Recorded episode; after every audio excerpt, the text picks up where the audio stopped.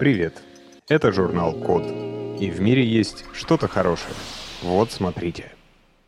Напечатали ухо из человеческих клеток и пересадили пациентке. Хочется верить, что вот это то будущее, которое мы заслужили. Но давайте обо всем по порядку. Авторы этой удивительной технологии – стартап 3D Biotherapeutics из США. И вот какую проблему они решали. Есть такая врожденная патология, которая называется микротия. И это частичное или полное отсутствие ушной раковины. Причем это довольно частое отклонение, оно встречается примерно в одном случае из 10 тысяч.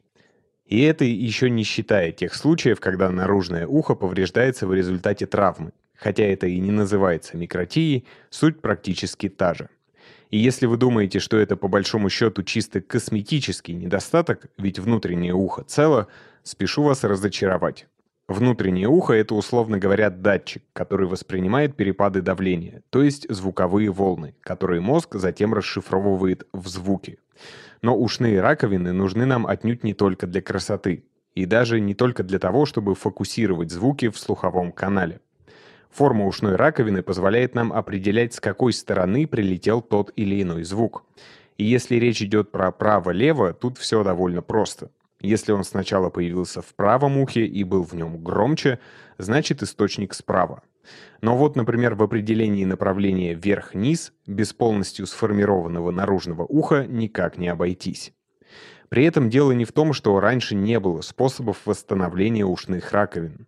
Так как в их основе хрящевая ткань, медики научились создавать нужную структуру из реберных хрящей пациента, что само по себе уже очень круто. Но для этого требуется несколько операций, чтобы добыть материал, из которого потом делают новую ушную раковину.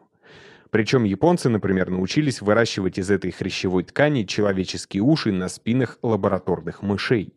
Кроме того, что это и звучит, и выглядит довольно жутко, это, очевидно, болезненный из-за множества оперативных вмешательств, долгий и дорогой процесс. Зато такие трансплантанты могут расти и развиваться вместе с пациентом. А это важно, потому что для многих пациентов микротия – врожденное заболевание. Есть еще несколько более простой способ, когда протез печатают из пористого полиэтилена. Но в таком случае это просто пластмасска нужной формы. Так вот, что же придумали в Америке? Взяли образец ткани здорового уха пациентки и размножили хрящевые клетки. Затем смешали их с так называемыми биочернилами на основе коллагена. Отсканировали здоровое ухо, чтобы получить его трехмерную модель, отзеркалили ее и загрузили в медицинский 3D-принтер. И напечатали новое ухо всего за 10 минут. Уже на следующий день его успешно пересадили пациентке. В ближайшем будущем 3D Biotherapeutics планирует применять эту технологию для создания хрящевых имплантантов носа или позвоночника. Но самое интересное, что уже сейчас есть успешные проекты по трехмерной печати гораздо более сложных тканей – печени или, например, легких. Пока что они используются для тестирования новых лекарств, но ученые надеются в обозримом будущем научиться создавать с помощью 3D-печати полностью функциональные органы создали временные татуировки из графена для измерения давления. Кровяное давление – это один из важнейших показателей здоровья. Естественно, речь прежде всего идет о здоровье кровеносной системы. Но так как кровь питает все ткани и органы, если эта система разладится, последствия могут быть очень серьезными.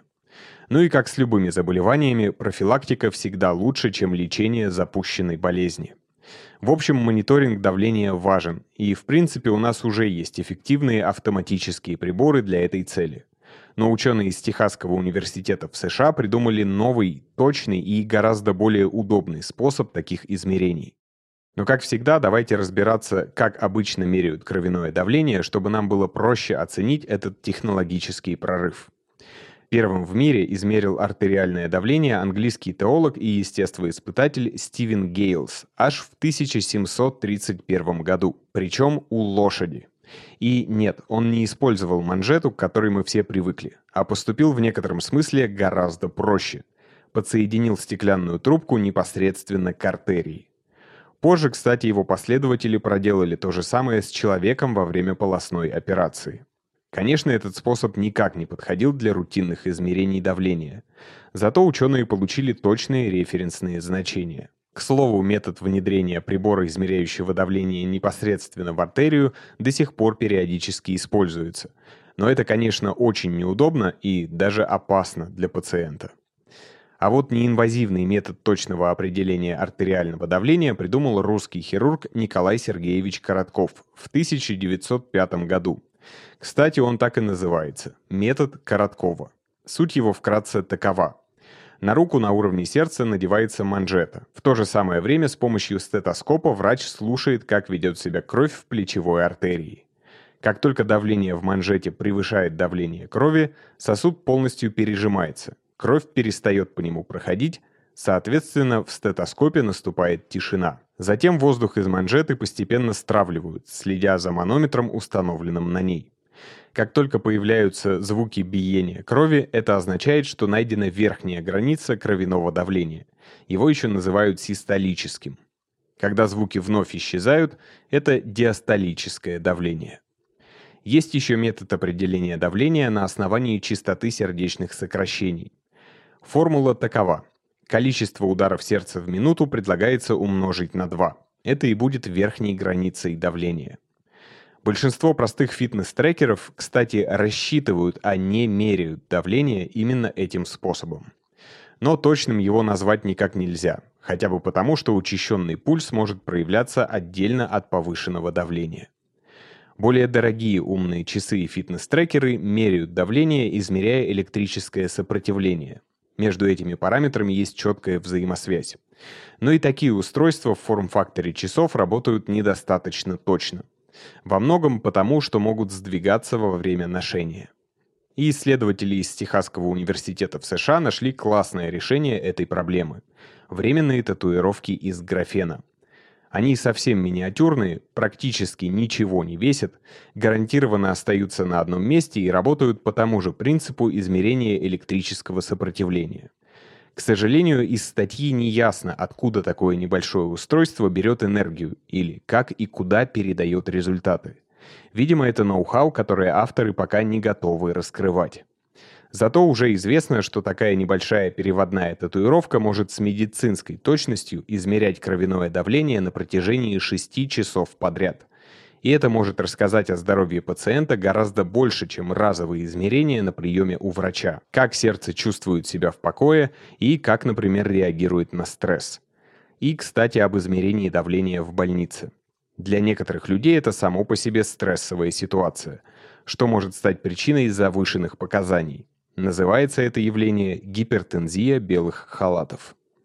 В общем, ждем, когда в аптеках появятся переводные татуировки-тонометры. Сделали искусственный нос для идентификации личности по дыханию. Этой разработкой занимаются в Японии, а если чуть точнее, это совместная работа ученых из Токийского университета, университета Кюсю и Японского агентства по науке и технологиям.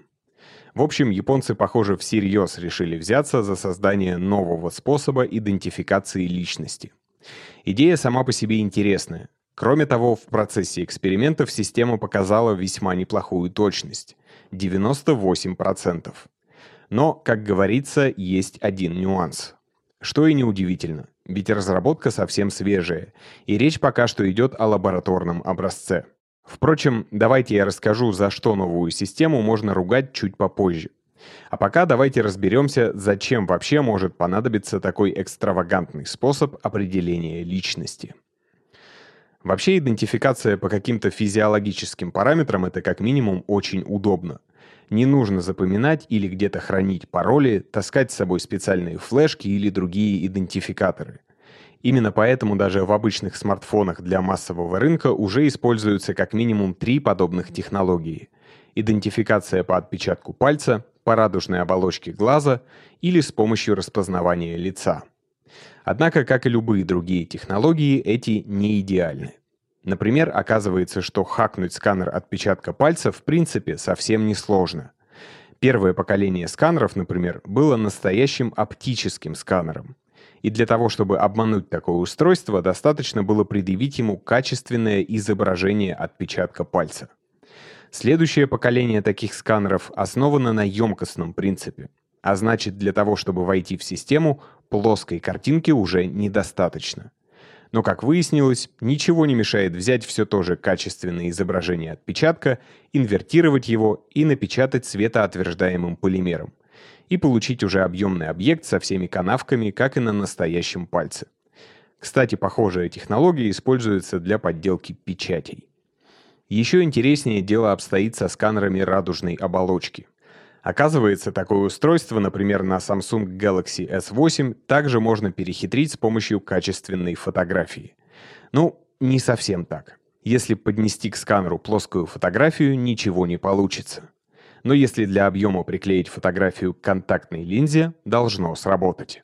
В общем, японцы занялись поиском новых методов идентификации, во-первых, потому что предыдущие недостаточно надежны, а во-вторых, потому что такие пароли могут быть повреждены в результате травм или болезней. Короче, идея в том, что в будущем запах дыхания более однозначно и гарантированно поможет определять разных пользователей. Причем уже сейчас сам датчик, который определяет химический состав дыхания, у японцев получился совсем небольшим – Квадрат со стороной всего в несколько миллиметров. Но пока технология еще очень сырая и совсем неудобная.